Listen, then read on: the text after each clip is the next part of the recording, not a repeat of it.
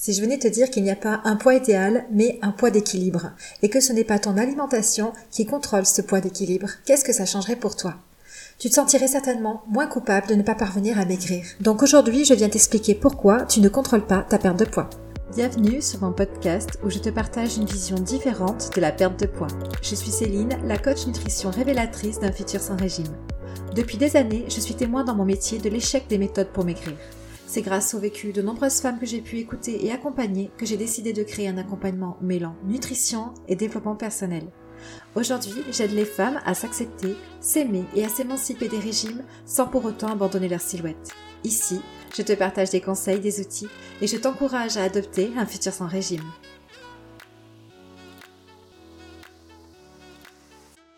Et on approche des fêtes de Noël. Et comment te sens-tu? Je te parle de ça parce que j'ai pu voir sur Facebook que beaucoup de personnes en ce moment proposent des masterclass ou des coachings pour ne pas être stressées à l'approche des fêtes alors, ne pas stresser pour ne pas manger trop, c'est l'idée qui était défendue dans ce que j'ai pu voir. Peut-être as-tu vu les mêmes choses que moi sur ton fil d'actualité. Bon, ce n'est pas le cas de tout le monde, mais c'est vrai qu'on peut euh, manger plus pour faire face à son stress. Et donc, ça m'a inspiré un post que je vous ai partagé cette semaine sur ma page Facebook parce que je me suis dit, en voyant ça, eh bien, encore une fois, on vient dire aux personnes que ce qu'elles font, ce n'est pas bien, qu'il ne faut pas stresser, sinon tu risques de manger, du coup de grossir. Donc on vient éveiller une forme de peur, mais heureusement il existe des outils pour contrôler ces émotions et on est prêt à te les donner. Dans le fond, ce qui me dérange là-dedans, c'est le message disant tu as un problème si tu ressens du stress, en ce mois de décembre et ce problème risque de te faire prendre du poids, tu peux le régler en te contrôlant. Donc j'ai eu cette impulsion d'aller poster quelques lignes pour te rappeler qu'il est complètement normal de ressentir du stress, de l'impatience en cette fin d'année et que donc tu es normal si c'est ce que tu éprouves en ce moment. Je te laisse aller voir si tu le souhaites le post en question si ça te parle. Mais il peut quand même une sorte euh, de sous-entendu qu'on peut tout contrôler à partir du moment où on a de la volonté. On peut contrôler ses émotions, son comportement alimentaire et puis son poids, alors que c'est beaucoup plus compliqué que ça. Et c'est de poids que j'ai envie de te parler aujourd'hui. Peux-tu réellement le contrôler? Est-ce que tu t'es demandé si tu avais vraiment ton mot à dire sur le poids que tu fais? Je suis certaine que tu ne t'es jamais vraiment posé la question car dans le monde des régimes, on te promet de la perte de poids et on te dit donc que c'est possible et que tu as du pouvoir là-dessus. Alors comme à mon habitude, je viens t'apporter une vision différente et plus proche de la vérité. La première chose, c'est qu'on parle de poids idéal en se basant sur des calculs. On est sur de la théorie, sur de l'estimation, je t'en ai déjà parlé. Donc calculer son poids idéal, peu importe la formule que tu utilises, ça peut être oui un indicateur, mais non, ça n'est pas une case dans laquelle tu dois rentrer. Et d'ailleurs en coaching, je me réfère toujours au corps et à son histoire pour avoir une idée du poids de forme, euh, ce qui est quand même beaucoup plus fiable et réaliste. J'espère que quelque part ça te soulage du coup de savoir que tu n'as pas à atteindre le poids idéal qui t'est donné par un calcul, Essaie, pourquoi pas, de te détacher un peu de ce chiffre qui finalement ne fait que coller une étiquette sur ce que tu devrais être, et sache que ce chiffre te met dans la même case que toutes les autres femmes de ton âge qui font la même taille que toi. Et il me semble pourtant que tu es une personne unique. Deuxième chose, qu'est-ce qui décide de notre poids finalement? Si c'était réellement nous, personne n'aurait de problème de poids. On choisirait de prendre ou de perdre un certain nombre de kilos et tout irait bien. Mais ce qu'il se passe, c'est qu'il y a des personnes qui, malgré tous leurs efforts, malgré une très bonne hygiène de vie, ne perdront pas un gramme. Je parle dans ce genre de situation de résistance à la perte de poids.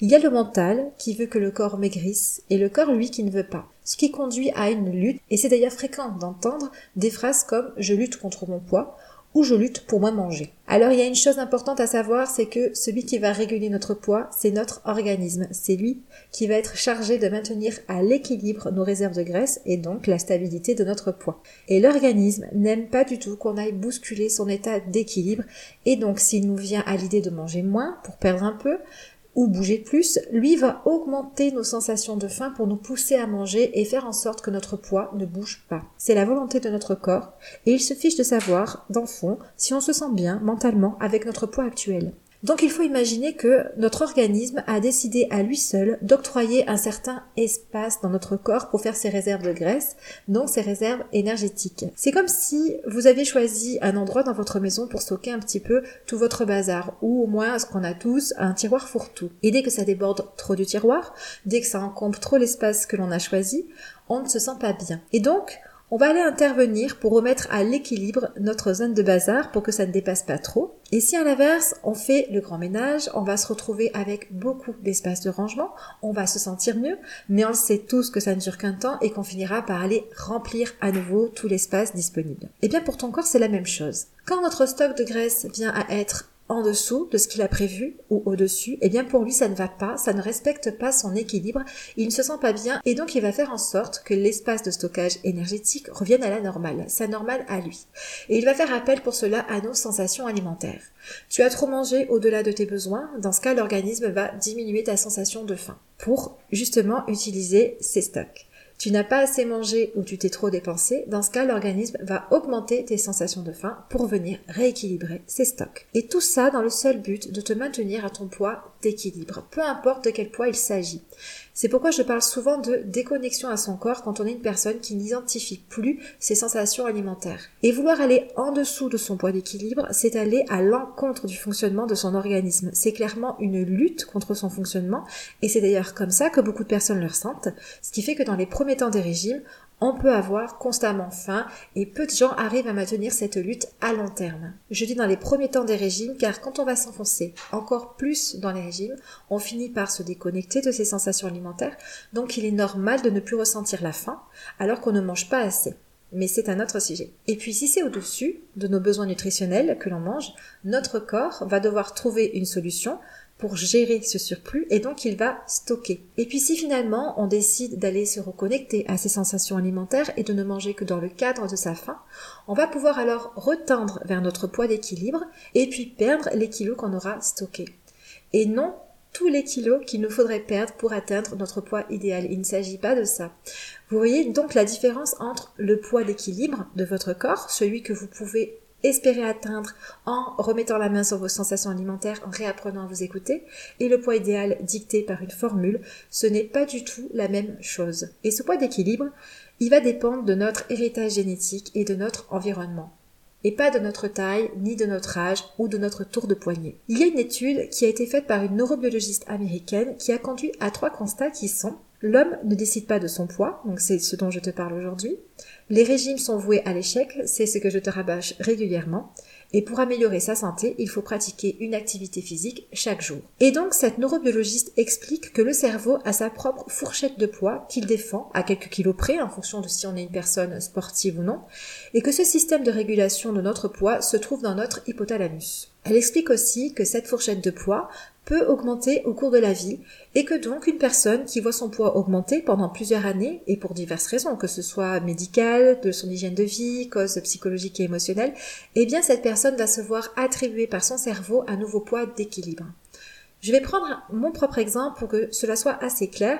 Je pesais il y a plus d'un an 56 kilos, donc j'étais en forme, j'étais très sportive. Puis en l'espace de 5 mois, j'ai pris 10 kilos suite à un traitement hormonal. Cela fait maintenant un an que je porte ce surplus de poids et peu importe mon hygiène de vie, ça ne va pas bouger. Donc mon cerveau a très certainement pris mon nouveau poids, 66 kilos, comme le nouveau poids cible qu'il doit défendre. Et donc pour mon organisme, aller en dessous, en tout cas en ce moment, ça peut être dangereux et donc il refuse de le faire. Et là, deux solutions. Soit je rentre en lutte contre mon poids actuel et je mets un pied dans le contrôle, dans la restriction, ce que j'ai fait pendant quelques temps d'ailleurs au début de ma prise de poids. Et heureusement que grâce à mon métier et à toutes les femmes que j'ai pu accompagner, j'ai eu ce recul sur ma situation de me dire que j'étais en train moi-même de tomber dans le piège des régimes. Autre solution, travailler l'acceptation de mon poids et prendre soin de moi, prendre soin de l'amour que je me porte et m'assurer de rester à l'écoute de mes besoins nutritionnels. Mais pour accepter cette deuxième solution, il faut savoir et avoir compris qu'on ne peut pas maîtriser ou contrôler son poids. En tout cas, pas en dehors de sa zone de poids d'équilibre. Et quand on le sait et qu'on l'a compris, il faut pouvoir l'accepter. Et avant d'en arriver là, il est souvent nécessaire de passer par plusieurs régimes, se faire sa propre expérience, jusqu'à être prête à s'accepter tel que l'on est. Et encore une fois, c'est l'industrie des régimes qui vient nous faire croire qu'en perte de poids, tout est possible. Alors il y a des personnes qui vont me dire oui mais moi j'y arrive en faisant du sport à me tenir à mon poids idéal.